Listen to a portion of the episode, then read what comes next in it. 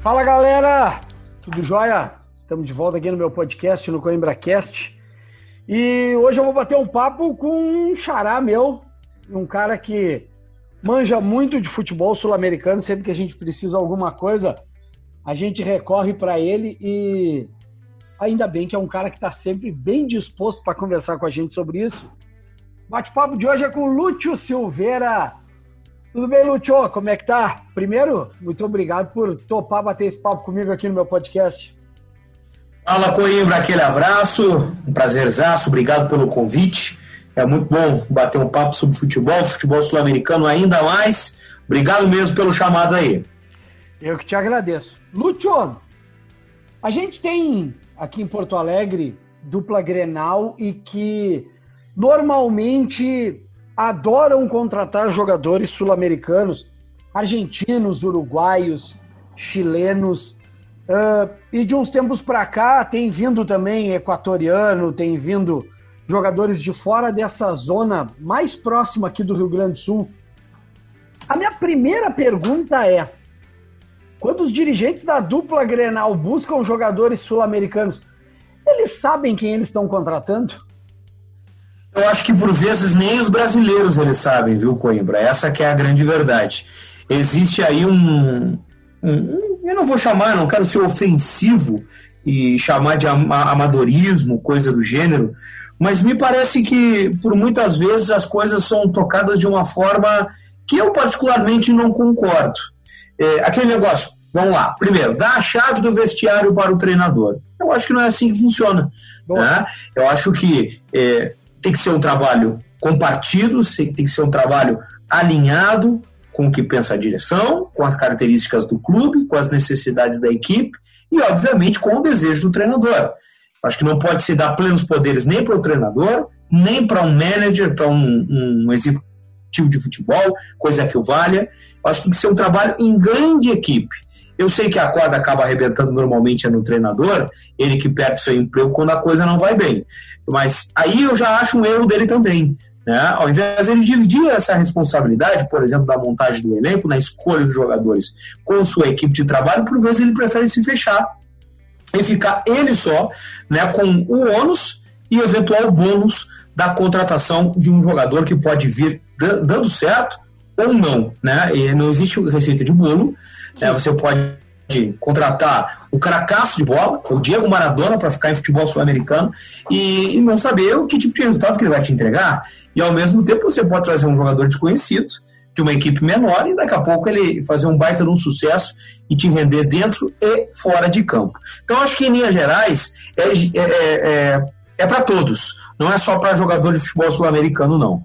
É, acredito também e que nós vivemos uma era recente, e eu acho que está mudando um pouquinho, que a gente deixou muito mecanizada a coisa. Eu, eu sou um cara, estou com 42 anos, é, sou. É, eu não sou saudosista, mas, mas eu gosto das coisas, eu respeito muito o passado. Né? E, e acho que do jeito que a coisa era feita, só de forma empírica, para você analisar futebol, para você contratar jogadores, também era equivocado. Mas eu não concordo com a mecanização total do processo também. O que eu quero dizer? Você pega o nome lá, Luciano Coimbra, bota num software e aí vai te dizer quantos passos tu deu, quantos quilômetros tu andou. Eu acho que não é assim que funciona. Eu acho que tem que haver um mix entre todas as, as pontas. Né? Você tem que saber a performance do Luciano Coimbra, né? como, é que ele, como é que ele desempenha, como é que qual, qual é o tamanho do engajamento dele, daquilo que ele produz, daquilo que ele faz dentro de campo. Mas tem o outro lado também. E aí vai fechando com a tua primeira questão. Né? Tu sabe se o cara ele é, é filho único? Sabe se a mãe dele não está doente? Sabe se ele tem um, uma namorada muito ciumenta? Sabe se o filhinho dele não precisa de assistência médica é, específica em um hospital em determinado país? É, tu não sabe, sabe se ele tem 12 irmãos e os 12 ficam achacando ele? Tu sabe se ele bebe? Sabe se ele fuma? Sabe se ele dirige o carro em alta velocidade quando ele bebe? Isso é todo um, um componente, é todo um, um, um combo né, em cima de um atleta hoje que precisa ser observado e por vezes os clubes acabam não fazendo. E isso, Coimbra, independe da nacionalidade. Vale para todos. É claro que, de repente, fora do país, o camarada quer é, de fora do país, você pode ter um pouco mais de dificuldade ao acesso à informação. Aqui, é, se o cara fez uma bobagem, está nos portais de internet, na rede social já no outro dia ou na mesma hora. É, talvez para buscar de fora você tenha um pouco mais de trabalho. Mas tem como e tem que ser feito para você não comprar gato por lebre. A gente tem um exemplo e, e bem dentro dessa, desse, desse rol de coisas que tu citou é a questão do Marco Ruben, que por muitas vezes foi sondado e foi é, pedido pelas torcidas, por que, que o Inter não traz o Marco Ruben, por que, que ele não vem para o Grêmio? E aí, por, por, por vezes, se sondou, não, então vamos tentar Marco Ruben, e aí era sempre uma negativa, e daqui a pouco surgiu o motivo de o Marco Ruben não querer nunca sair do Rosário Central, que era em função do pai dele, que, que, tinha, uma, que tinha uma doença, que se não me engano era câncer, e aí ele sempre preferiu ficar ao lado do pai dele, mesmo jogando no Rosário Central, do que optar por outras, por outras oportunidades, até mesmo da Europa. Eu lembro que o Marco re, uh, renunciou à proposta da Europa para seguir no Rosário Central. E aí, abriu mão de jogar depois no Atlético Paranaense, veio para o Atlético Paranaense, mas voltou para a Argentina para ficar mais próximo da, do, dos negócios da família. Então, daqui a pouco, essas coisas que as, que as direções precisam também se inteirar e buscar esse tipo de, de informação, muito mais além do que. Ah, será que ele vai casar no meu 4-4-2? Será que esse meu lateral vai conseguir municiar ele? Será que ele vai entrar nesse meu esquema como um engante, como um centroavante? É por aí, né? É por aí, é claro que é. Você precisa é, levantar todo e qualquer tipo de informação sobre o jogador que você está trazendo, é, porque daqui a pouco o seu investimento ele vai por ralo, vai por água abaixo, porque você traz com ótimos números. Né? Tem uma minutagem interessante, tem uma boa média de gols, é, mas aí daqui a pouco no perfil o jogador não se encaixa. Ele chega, bate e, e, e, acaba retornando sem deixar nenhum tipo de saudade, aliás, deixando é prejuízo para o clube. Então você precisa fazer é, toda essa análise, todo esse exame né, de forma é, completa mesmo, para depois poder botar a mão no bolso, né? Porque senão você está prejudicando é o seu patrimônio, o seu clube. E aí você decidiu, é, optou eh, tá ok, vai trazer fulano ou beltrano, e aí você precisa fazer a outra parte do processo aqui. É, não é simplesmente trazer o cara e atirá-lo é, em Porto Alegre, seja onde o clube que estiver contratando ele. Você precisa é, adaptá-lo à nova realidade. E isso não quer dizer ser babá de jogador. Não me entendam mal. É, mas você precisa saber é, se ele quer um professor de português, você precisa saber se aquela alimentação ali está adequada com o que ele fazia lá, ele está conseguindo se alimentar bem, porque isso vai ter reflexo lá na frente depois. Sim, sim. Né? Claro. É, se, se, ele não está com saudade da, da, de alguém lá no país dele que está fazendo com que ele tenha um mau desempenho. Né? Então você precisa cercar esse atleta né, da melhor maneira possível para que ele se ambiente o mais rápido possível e possa render tudo aquilo que você espera. Porque daí entra, depois que você contratou, além do aspecto humano, é óbvio que sim, mas aí entra o aspecto financeiro, comercial do processo. O jogador, além de tudo, e não é do lado pejorativo em absoluto, ele passa a ser um ativo, uma mercadoria sua. Você pagou por ele. Né? Então você tem que fazer com que ele renda para te dar o retorno e, porventura, até é você ganhar dinheiro em cima. E não é simplesmente trazendo um cara lá, um, um, colombiano, um equatoriano, um chileno. Ah, tá aqui, é perto, é Barbada, ele vai se adaptar fácil a Porto Alegre, é muito tranquilo. Não, às vezes não é assim. Né? O cara sente falta das coisas dele. Ah, mas então não tinha nem ter vindo. Aí voltamos à questão anterior. Né? Então você já tem que cortar o mal pela raiz. Se tu acha que ele não vai render, que ele não vai se, eh, se adaptar, não traz. Depois, se ele tiver dificuldade aqui, é, cubra essa dificuldade, resolva essa dificuldade para ele, para que ele possa, é, mais rápido possível, estar tá ambientado. Vou dar um exemplo recente aqui, eu não gosto muito de granalizar as coisas, e não é esse o objetivo. Mas tu vê a entrevista do, do Turim, é, depois do jogo contra o Fluminense no Maracanã, cheio de sorriso. Primeiro que ele foi dar entrevista, né? É, já começa por aí, né? Já começa, tem, tem os, às vezes os gringos chegam aqui, eles pulam da câmera, do microfone, com a desculpa de que no meu país não é assim. Não, é assim, eles falam lá. Com certeza eles falam lá. Então o Turim foi para o Maracanã deu entrevista para a emissora que, que, que detém os direitos de televisionamento, brincou, riu, se divertiu, jogou bem, deu passo, pagou. Quer dizer, está ambientado, é o que parece. As notícias que chegam do, do, do mundo Grêmio é que ele está absolutamente ambientado. Então, é esse o processo, é isso que você tem que analisar. É evidente que o principal é a bola na rede, né? Eu não vou querer aqui um, um cara que acha que Porto Alegre é a melhor cidade do mundo e não faça um gol. Né? Aí também não me serve. Né? Tem que ter tudo. Né? Mas é importante você pensar também no extra, sem dúvida alguma. Nessa, nessa tua análise aí, tu falou do Turim, a gente pode trazer outros nomes que também chegaram no Brasil e que deram certo uh, relativamente rápido. Eu vou lembrar de dois caras, um no Grêmio e um no Internacional. Um cara que me chamou muito a atenção quando chegou para jogar no Grêmio, que se ambientou muito fácil, foi o Kahneman, zagueiro. Uhum. E pelo lado do Internacional, eu não posso não falar do D'Alessandro, que é um cara que também chegou no Brasil para jogar pela primeira vez num clube brasileiro e que se ambientou muito fácil no Internacional. Tanto é que optou por ficar aqui, saiu para ir para o River é, 2016, acabou voltando e, e, pelo jeito vai permanecer em Porto Alegre, vai fixar raiz em Porto Alegre, já é cidadão brasileiro, aquela coisa toda. É, dentro dessas, dessas figuras que se adaptaram fácil, é muito mais mérito do jogador ou a direção soube fazer esse respaldo? Porque pelo Grêmio, por exemplo, chegou o Kahneman, mas já passou por aqui Maxi Rodrigues, Maxi Lopes, Hernan Barcos, já passou Miller Bolanhos, Mickey Arroio, já passou uma infinidade de caras que daqui a pouco não deram certo. E o Kahneman segue aí. Uhum. Agora tem o Orejuela. Pelo lado é. do Internacional, a mesma coisa. O, o próprio Diego Forlan é um cara que não deu certo no Inter. Junto uhum. com o D'Alessandro. Será que é o clube que facilitou? Será que o jogador também. O jogador precisa também estar tá afim de se adaptar com o clube, estar tá afim de se adaptar com o país? Ah, isso é fundamental. Isso é fundamental.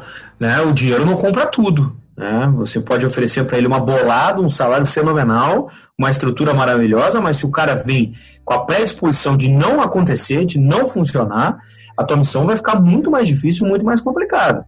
Né? Então tem é, o aspecto econômico, tem, mas também tem o aspecto humano no processo, e você tem que saber o que, que o cara tem como projeto, como objetivo para ele.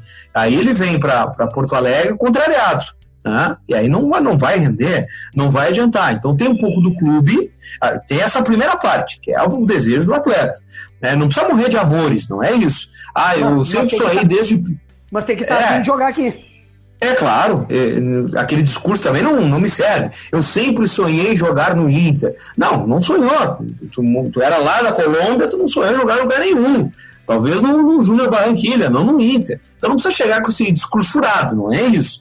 Mas tem que chegar querendo se ambientar, querendo conhecer, querendo estar dentro, querendo viver o processo. E isso tu já colhe antes já colhe antes, já colhe é, com o análise de como é ele com a, com a, família dele, de como é ele com o clube dele, de como é ele se já saiu do país de origem ou não, né? ele com a imprensa, ele com a esposa, com a família, isso aí tu já, já vai pegando ali, né? Você pode errar, é claro, mas você já tem uma, uma ideia bem, bem clara né, do, do perfil do atleta, daquilo que ele pretende.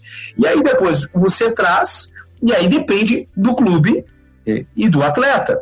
É, é um, aí é um combo, é um mix também. Por quê? Porque o clube vai ter que fazer aquilo que eu te disse. Cara, é, tu, vai ter que dar vamos, vamos fazer, é, vamos fazer o seguinte: é, tu, tu tinha três, quatro cachorros lá no teu país, né?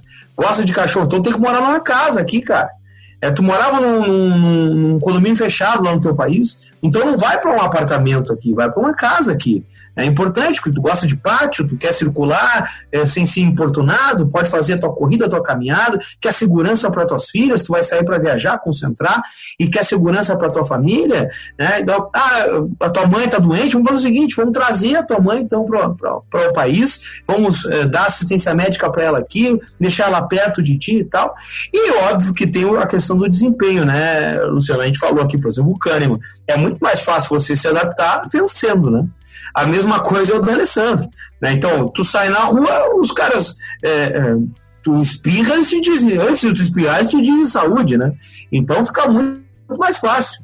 É, é, claro que o cara que chega não vira no primeiro momento, começa a ser contestado e vai ficando arredio, né? Ele já não quer mais sair na rua, ele já não quer ir no shopping, ele já não quer ir no cinema, né? Por quê? Porque sabe que vai ser contestado, vai encostar alguém, vai fazer uma piadinha, uma gracinha, a vontade dele vai ficando cada vez menor de estar ali, né? O desejo dele de ir embora vai aumentando e daqui a pouco ele vai embora. Né? Então, é claro que tem também o aspecto vencer, nessa adaptação. Falamos de vitoriosos, e aí fica muito fácil. Citasse um, o Bolanhos. O Bolanhos tinha tudo para ser esse cara para andar na rua numa boa. Daqui a pouco a coisa começou a degringolar para ele, o que, que ele fez? Pediu para ir embora.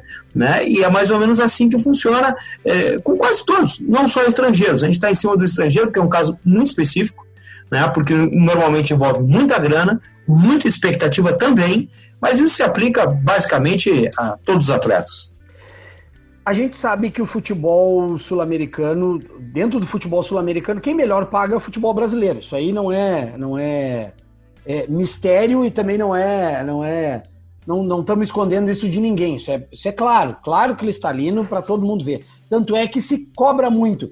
Pá, mas por que que não se busca Nátio Fernandes que está ali no, no River e não sei o quê. É, como, é que, como é que o clube daqui vai perder para o River Plate?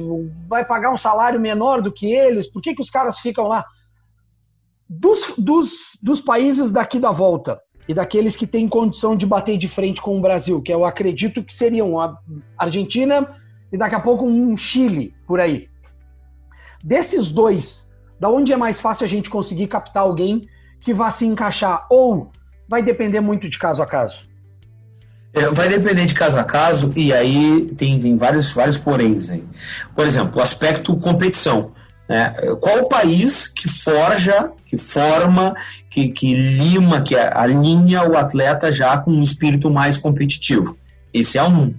É, e sem preconceitos aqui, ah, o futebol moleque da Colômbia. Não, não é isso.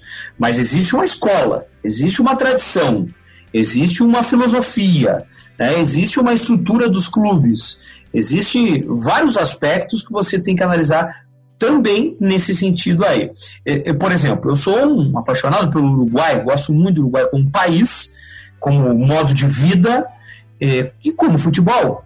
Mas eu, por exemplo, é, entendo que o Uruguai deixa a desejar é, você tirando Nacional e Penarol. É, você buscar um jogador no Montevideo Wanderers, no Fênix, no Boston River, não é a mesma coisa que você buscar um jogador no Rosário Central, no, no Tajeres, ou então, sei lá, no Colón de Santa Fé. Não é. Por quê? Porque o nível de competitividade do Campeonato Uruguai é muito diferente. Você joga para 400, 300 pessoas num jogo entre Boston River e Rampla Juniors. Tem 1.500 pessoas no estádio. Daqui a pouco o clássico de Santa Fé entre Colón e União, e União tem 45 mil no estádio. Então, quer dizer, tu forma o jogador diferente, já acostumado com cobrança, com estádio cheio, com pressão, com grandes clássicos e tudo mais. É claro que tem exceções, é claro que tem exceções. Essa safra uruguai agora, que está sendo muito decantada aí com Darwin Nunes, que já está lá no, no, no, Benfica, com o Gart, com o, o Arezo, né? são jogadores de times pequenos no, no Uruguai, né? e que estão se despontando e daqui a pouco vão fazer aquela ponte aérea, não vão nem passar pelo, pelos grandes da capital e já vão parar na Europa. e aí, é, e aí fica aquele questionamento, né? É, porque o Grêmio tentou isso com o Maxi Rodrigues. O Grêmio foi buscar o Maxi do Montevideo Wanderers, se eu não estou equivocado, né? Uhum. E aí, é, bom, é um talento, a gente sabe que a gente via que ele tinha talento, mas o Max me parecia exatamente isso que eu estou dizendo. Um jogador que chegou aqui, não entendeu o tamanho do Grêmio, é, olhava para as arquibancadas e é, tava, ficava deslumbrado com o troço, não sentiu o peso da camisa, no, no, no sentido ruim, né? Não, não, não ela não calou nele, não... É, ela não, não, não mexeu com ele, né? É, então o Grêmio acabou sendo para ele assim, meio que um jogo no Parque Rodo lá em Montevidéu. E não é assim. Não pelo lado ruim, do lado bom de você jogar leve, solto, ok. Mas ela tem um peso e você tem que sentir esse peso.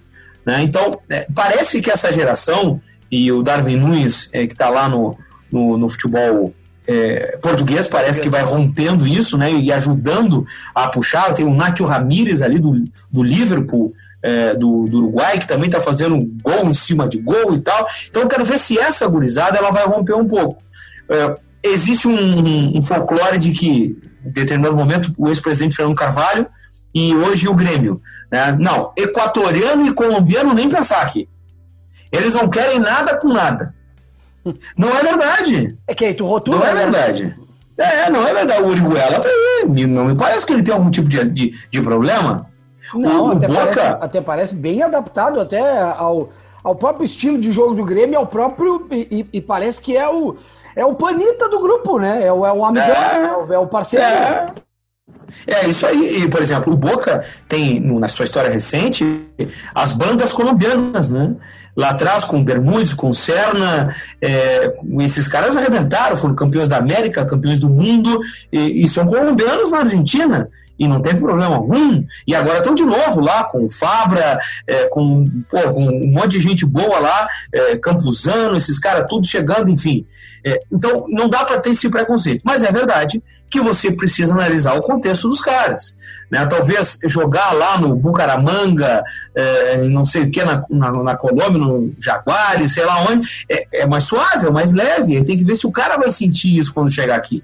E a mesma coisa quando tu traz no futebol uruguaio, e aí serve para centros menores. E, e fica mais, é, é, me parece mais curta a distância é, para o que você deseja trazer um jogador do futebol argentino. Porque ele já vem né, com, com essa marca, com esse peso, com, com, essa, com esse biotipo né, e também com essa mentalidade de, de ser um jogador vencedor por aqui. A gente fala muito da questão de jogadores, mas tem sido moda, eu, eu vou chamar de moda, porque aí, é, no meu ponto de vista, as direções também não sabem quem, tão, quem, quem está contratando, que é na parte da casa mata, que é o treinador. E aí eu estendo para o Brasil inteiro. Eu acho que passou a ser moda trazer um técnico estrangeiro para atuar no futebol brasileiro. Porque deu certo com o Jorge Jesus. Mas a gente já teve muito técnico estrangeiro que trabalhou aqui no Brasil e o pessoal acho que esquece por vezes. A gente já teve Gareca, a gente já teve é, Osório, a gente já teve Diego Aguirre, a gente teve agora Eduardo Cudê, a gente já teve Jesualdo, a gente já teve Jesus, a gente já teve é, o português do Cruzeiro, o... Esqueci o nome dele, mas sim. É, uma, sabe, a gente já teve uma gama de treinadores estrangeiros trabalhando aqui no Brasil e que deram certo dentro de um contexto. Para algum clube, para outro clube não. A diretoria também não sabe quem contrata quando traz um técnico estrangeiro? Mesma coisa, mesma coisa. E ela não sabe quem contrata aqui no Brasil. Quando você pega uma lista, um clube fica sem treinador, ele vai do A ao Z em, em três opções. Daqui a pouco o cara quer o Roger, que é o Celso Rotti e quer o Filipão. Quer dizer, três tipos antagônicos, né? Pode misturar aí, você quer o, o Dorival Júnior, o Roger Machado e o, eh, sei lá, o Celso Rotti, né? Tipos diferentes. Thiago Largue, e, é, de, de perfis diferentes, e tem ondas, né? Tem a onda dos jovens, é o momento dos jovens. Aí vem o Thiago, o Thiago Largue da vida e outros tantos. É todo mundo jovem, o Alberto, é, todo mundo tem 30, 35, 40 anos estourando. Daqui a pouco é a vez dos velhos. Não, agora tem que ser diferente, tem que ser cascudo, é Abelão, é Filipão, é Vanderlei, é essa turma aí. Quer dizer, é muito assim, de acordo parece com um vento, né? O pessoal, ah, não, vamos por aqui e tá bueno. É, é difícil ter uma, uma filosofia, uma ideia. A gente pode citar alguns clubes que têm isso. Né? E aí, pelo, pelo continente, o Independiente Del Valle está fazendo isso lá. Né? Está trabalhando com treinadores jovens, para trabalhar com jogadores jovens, num nível médio-baixo de pressão, e está dando resultado. Né? Talvez se a gente tire o Miguel Ángel Ramírez do, do, do, Del Valle e coloque no Flamengo, eh, talvez não dê certo, né? porque tu não transporta êxito, né? e ele vai chegar com um outro contexto, vai chegar com uma outra situação, talvez não dê. O próprio Rogério Ceni até aqui se caracterizou com times médios, Né? O seu trabalho é, é forte no Fortaleza. Fortaleza. Mas quando ele, quando ele teve no São Paulo e teve no Cruzeiro, que são times mais pesados, não deu certo. Né? Então, é, são perfis absolutamente diferentes. Eu não gosto também do modismo. É, teve uma onda portuguesa, se não fosse português não servia, né? e aí já lá atrás teve a onda estrangeira, e agora parece que está vindo de novo. Não, eu acho que tem que analisar a figura o seu trabalho, a sua competência, independentemente da nacionalidade. Aquilo que ele pode é realmente e efetivamente te trazer, né, como clube, o que, que você espera dele, né, como trabalho de campo, aquilo que você tem de material e o que ele pode fazer em cima disso, aí não dá para viajar, né, cara? Não dá para viajar, né? Por exemplo, o River identificou lá o seu desejo, depois de errar muito, de cair para a segunda divisão, identificou o seu DNA e tem no Marcelo Galhardo seis anos de trabalho. O Grêmio com o Renato. Agora, essa confusão que os caras fazem em um troca-troca de treinador e de ideias é absolutamente maluco, né? Para explicar isso aí, a gente teria que ter uns três podcasts desse aí. em cima disso aí, Lúcio, vamos para a parte prática do negócio, porque a gente tem. É, hoje, a gente está gravando hoje, dia 10 de novembro, mas ele não vai para o ar hoje, ele vai para o ar daqui a pouquinho. A gente já tem o Eduardo Cudê saindo do Internacional, mas a gente tem o, o Domenech saindo do Flamengo, mas tem um cara que ainda se perdura sendo. É, porra louca, eu vou dizer assim, que é o Sampaoli. Mas ele trabalhou uhum. em dois clubes que, na minha visão, são dois clubes com ideias completamente diferentes de futebol. Como é que ele, São Paulo, conseguiu se encaixar? No Santos, que o DNA do Santos é usar a gurizada, é, é jogar com a molecada da base. Eu já conversei com, uhum. com, com o pessoal do Santos aqui no meu podcast, de que eles brigam muito mais com os cascudos do que com a gurizada da base, eles têm muito mais paciência com quem é da base do que com, com, os, com os caras mais cascudos. E hoje ele está no Galo, que o que ele pede, o Galo dá. Eu não sei a que preço, mas o Galo está dando. Como é que ele consegui, como é que ele está conseguindo dar certo? Eu posso dizer que deu certo na, na, na questão. É, não, de, é... eu posso dizer que ele deu certo na questão de no Santos ele foi vice-campeão brasileiro e no Galo hoje está brigando pela ponta de cima.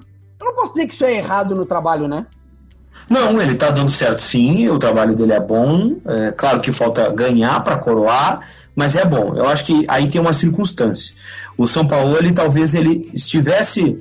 Ele não tivesse muitas opções nesse momento, ele não tivesse muito poder de escolher para onde ele ia, o que, que ele queria neste momento que ele escolheu o Brasil, que o Brasil lhe abriu as portas. Ele veio de um trabalho terrível na seleção argentina, Sim. em que acabou com toda a moral dele que ele tinha dentro do país. E, e trabalhar na Argentina especificamente seria muito difícil para ele. É, talvez ele conseguisse outros centros aqui no, no, continente, o próprio Chile, né, que é onde ele tem muita moral. E, que ele foi campeão, ele foi bicampeão com, com a seleção chilena de Copa América e jogando bem. É. Né? É, e, foi, formou um timaço com, com a Laú, é, mas aí é um centro menor do que o Brasil, mais fácil ainda, né? Mas um centro pesado, de Brasil para cima, talvez ele não conseguisse outro local, porque ele já tinha deixado a Espanha, tinha deixado Sevilha, a amostra que ele tinha dado era muito ruim na Copa do Mundo, e é o que fica para os europeus.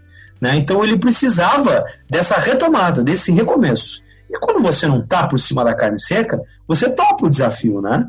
É, veio para o Santos, é, talvez um pouco iludido, não sabendo a real situação econômica do clube, mas um pouco certamente ele deveria saber. Aí depois, quando ele se inteirou 100%, começou a fazer água, né? começou a bater de frente com a direção, aquela coisa toda, até decidir sair. E aí o Atlético apareceu, né, querendo também né, dar uma volta ao Atlético, que estava vendo o Cruzeiro ser campeão aí de Copa do Brasil todo ano, aquela coisa toda, mas via o Cruzeiro eh, cambaleando, então ele queria dar um, um, uma paulada, queria né, dar, um, dar uma, uma ferroada ali eh, no Cruzeiro, aí trouxe um treinador com nível de seleção, aquela coisa toda que vinha num trabalho recente, bem recentemente interessante, e aí ele chega e aí ele entende que, opa, aqui tá bom, aqui tá quentinho, aqui tá mais confortável para mim. E começa a pedir, e começa a pedir. E o Atlético enlouquece, traz lá o Alexandre Matos, que é conhecido por não ter é, é, ah, não nenhum tipo de. Né? É, nenhum tipo de pudor com dinheiro. É o que ele tem, o que ele não tem, ele vai comprando, vai gastando, vai seduzindo, vai levando. E o São Paulo gostou. E a coisa está acontecendo. Onde vai terminar isso aí, não sabemos. É, que preço será pago, também não temos ideia. É, mas aí ele. Bom, se der errado aqui, é, o problema não é meu. Eu junto as minhas tralhas e vou para o Chile, para a Argentina e para outro lugar e o Atlético que se vire. Eu tô pedindo o que eu acho que eu devo, eh, o que eu mereço e aquilo que pode me ajudar a ser campeão. Se o Atlético me der, bueno, excelente. Se não der, aí eu boto a culpa na direção. Né, o São Paulo é bem experiente, o São Paulo é bem vivido, né, o São Paulo é bem esperto e é uma situação que ele foi pro all-in, foi pro tudo ou nada aí com o Atlético Mineiro. Nessa, nessa história toda, a gente teve um exemplo, por exemplo, do Ricardo Gareca no Palmeiras, onde ele chegou com um cartaz, pediu, a direção deu, desembarcou um caminhão de argentinos no Palmeiras, e aí, quando surgiu uma proposta da seleção peruana, o Gareca disse: opa, tô indo. E deixou o legado dele. Aquele monte de jogador que ele tinha pedido, aquele monte de argentinos para um treinador brasileiro. Não me lembro, não me lembro quem foi que, que chegou para assumir depois o, o, do Gareca no Palmeiras. Mas como é que ficam os jogadores que chegam para fazer um trabalho com um técnico estrangeiro, que daqui a pouco tem um pouco mais de afinidade, e aí ficam a ver navios. O treinador vai embora, ou o treinador é demitido, mas os jogadores seguem lá, eles têm contrato, eles precisam manter os caras ficam na mão. É ruim para o jogador. É, o clube acaba não jogando bem ou escanteando os jogadores justamente por causa disso, porque não dá a liga com o treinador que chega? É, é, eu imagino que deve ser uma situação absolutamente desconfortável, né? incômoda. Que tu chega com, com a reverência, com, com a anuência de um comandante, ele dali a pouco vai embora e você fica lá não, né? E sim, tem vários exemplos. A gente pode pegar agora a questão do Musto com o Internacional. É, o, o sim, Musto sim, sim. É, é, era um pedido expresso do Thiago Cudê que eh, talvez só ele o bancasse e o Thiago foi embora. O que, que o Abel vai fazer com o Musto agora? Daqui a pouco o Musto joga uma barbaridade, vira capitão do Internacional e levanta a taça de campeão brasileiro, que duvida é louco. O futebol tem essas coisas, né? mas a, agora, sim, no primeiro momento, nessa primeira semana, o Musto deve estar pensando: e agora? O que, que eu faço? Tá? Eu torço para renovarem comigo? Eu peço para ir embora já? Eu vou onde o teatro for? O que, que eu vou fazer agora? É, então, essa situação ela é recorrente, acontece muito, e aí a gente volta lá na, na primeira questão. Né? É, você não pode entregar a chave do vestiário para ninguém. Tá? É, ah, ele pediu um monte de jogador, um monte de jogador estrangeiro. Tudo tem um limite. Tá? Tudo tem um limite, porque depois quem fica é o clube, o jogador. É, daqui a, o treinador daqui a pouco sai por um motivo ou outro, por desejo dele, é, por mau desempenho, ele vai embora e aí fica essa herança toda. Né? Então você tem que dividir essas coisas, você tem que ponderar, você tem que analisar para que a herança não seja maldita. Para a gente falar do Tchatcho Kudê, que acabou saindo do Internacional e, e por motivos particulares, pelo que a gente sabe, por motivos dele e, e briga interna com, com a diretoria. Na contratação do Eduardo Cudê, eu, o pessoal me perguntava lá na Grenal o que, que eu achava do trabalho dele. Eu digo, olha, é, tem um trabalho bom no Racing, mas a gente precisa pontuar algumas coisas. E eu vou falar, e eu, eu, sempre fui bem claro com, com relação a isso. E eu disse assim, ó, eu vou falar conhecendo muito superficialmente o trabalho do Eduardo Cudê.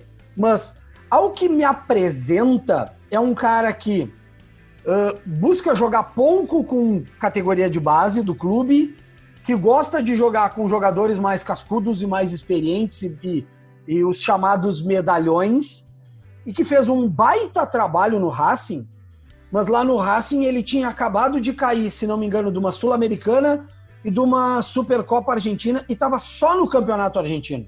Ou seja, ele tinha trabalho para. Ele tinha tempo para trabalhar. A leitura tinha sido feita corretamente?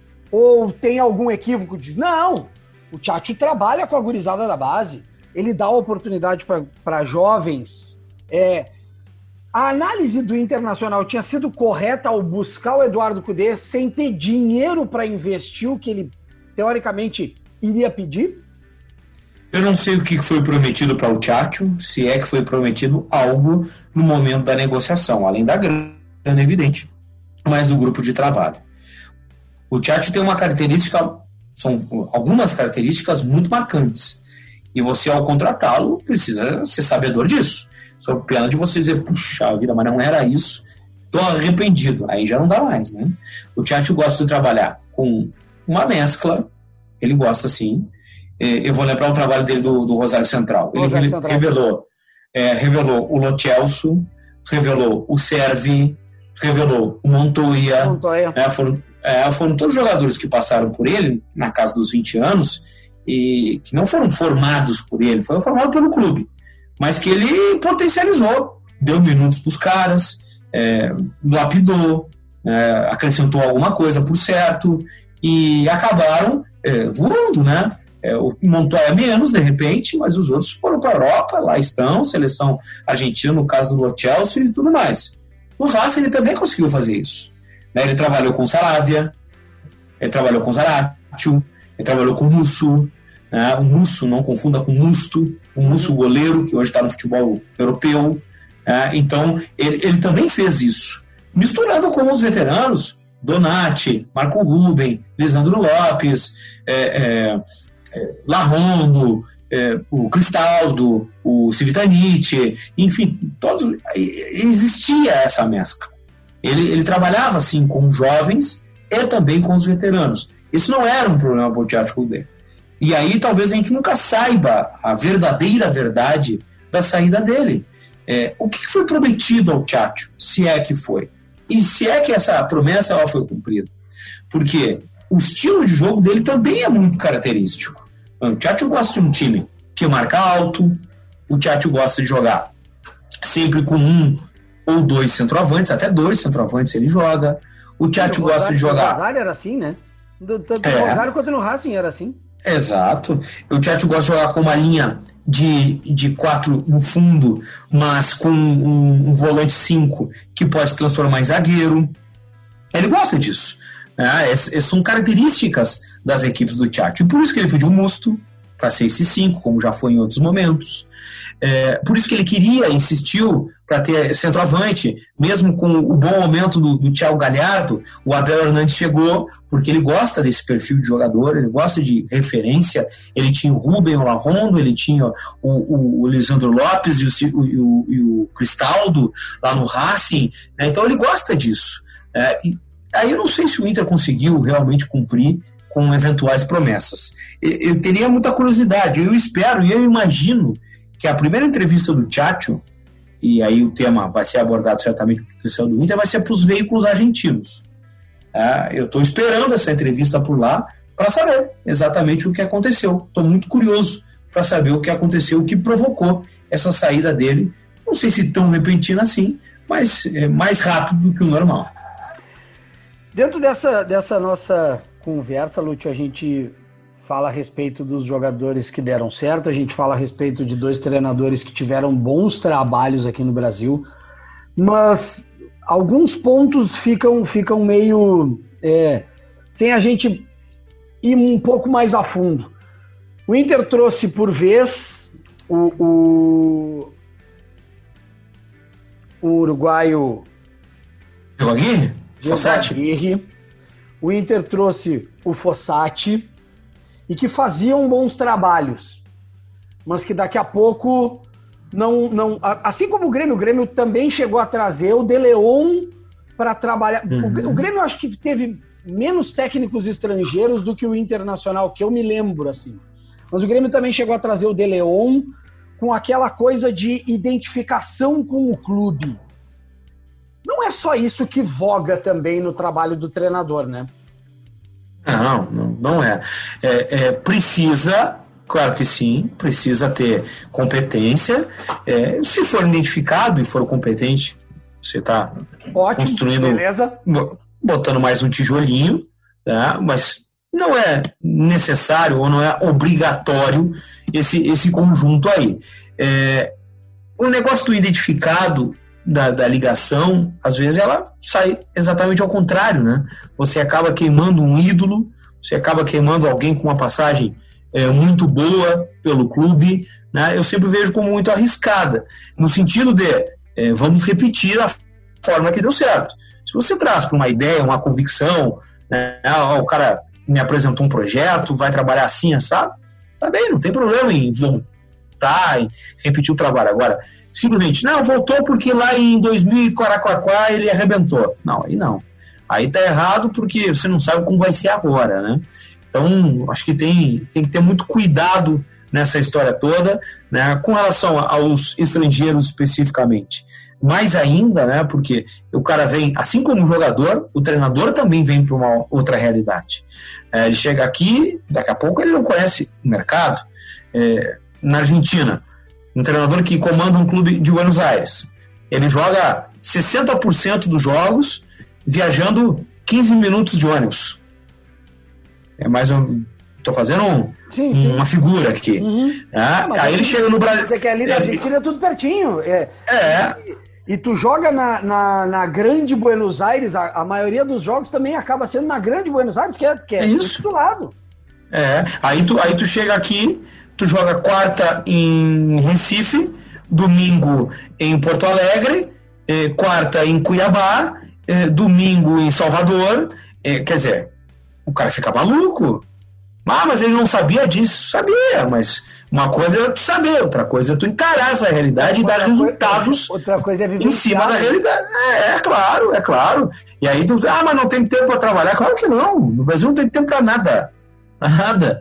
É quando muito você fazer uma bolinha parada, uma conversa, um pijama treino, segundo Luxemburgo ali, e bora jogar. Essa que é a verdade. Lúcio, brigadão por ter topado bater esse papo comigo aqui. Acho que é muito legal a gente trazer esse lado do futebol portenho, do futebol sul-americano para quem, quem acompanha o futebol brasileiro, porque é uma coisa que está cada vez mais é, inserida no nosso contexto e no nosso dia a dia. E aí eu também faço um meia-culpa, a gente também precisa acompanhar é, os, outros, os outros centros daqui da nossa volta, o futebol argentino. O futebol argentino é mais fácil da gente acompanhar, acho que é muito mais pela questão de competitividade, mas a gente também precisa acompanhar futebol paraguaio, futebol colombiano, equatoriano, chileno, uruguaio, a gente também ter é, subsídio e quando for questionado, ah, e aí? Ah, não sei. Ou não inventar e não enrolar para cima do nosso ouvinte, né? Mas, brigadão por ter topado bater esse papo comigo, Lúcio. É, é, eu entendo também e não tenho nada contra quem curte pra caramba a Premier League, a, a, a Ligue 1, a Série A da Itália. Eu gosto também, assisto e reconheço que eles são maravilhosos. Mas é uma coisa tem, tem um lado torcedor, né? Aquilo, gosto pessoal, é, de afinidade. E para nós jornalistas, além disso, tem o lado profissional também. Né? É, sabe, sabedores que somos hoje de que o mercado sul-americano é o mercado que está diretamente ligado com as nossas coisas aqui do Rio Grande do Sul, para ficar bem na gente mesmo aqui, é impossível, é inadmissível que o cara não abra um maldito de um portal estrangeiro para saber é, como é que está o líder do campeonato chileno, o líder do campeonato paraguaio, quem é o artilheiro da liga mexicana. O cara tem que saber isso daí. Né? Não precisa dar, trazer riqueza de detalhes, aí vai para o apaixonado, né? Mas, pô, agora vem confronto da Libertadores da América, Inter contra o Boca Juniors. É aquele futebol. É, como é que é? Futebol catimbeiro do Boca Juniors, não, né, cara? Aí, ó. Não, aí eu já rasgo tudo, já fecho o computador, é, atiro meus brincos longe. Não, aí, aí acabou, né, cara? Não me venha com essa conversa, pelo amor de Deus, né, cara? Porque o Tevez está acabado, o Tevez fez um partidaço no final de semana agora. Tá voando lá agora de novo. Jogando de nove, fez um partidaço no final de semana agora. É, é muito interessante, muito jogando contra o News. Quer dizer, cara, tu tem que saber isso aí tu que trabalha com internacional, invariavelmente, que vai enfrentar o Boca Juniors, e nós não estamos falando do, do Atlético Cacimbinhas de, de, de Guayaquil, nós falando do Boca Juniors. Tu tem que saber como é que tá jogando, quais são as opções.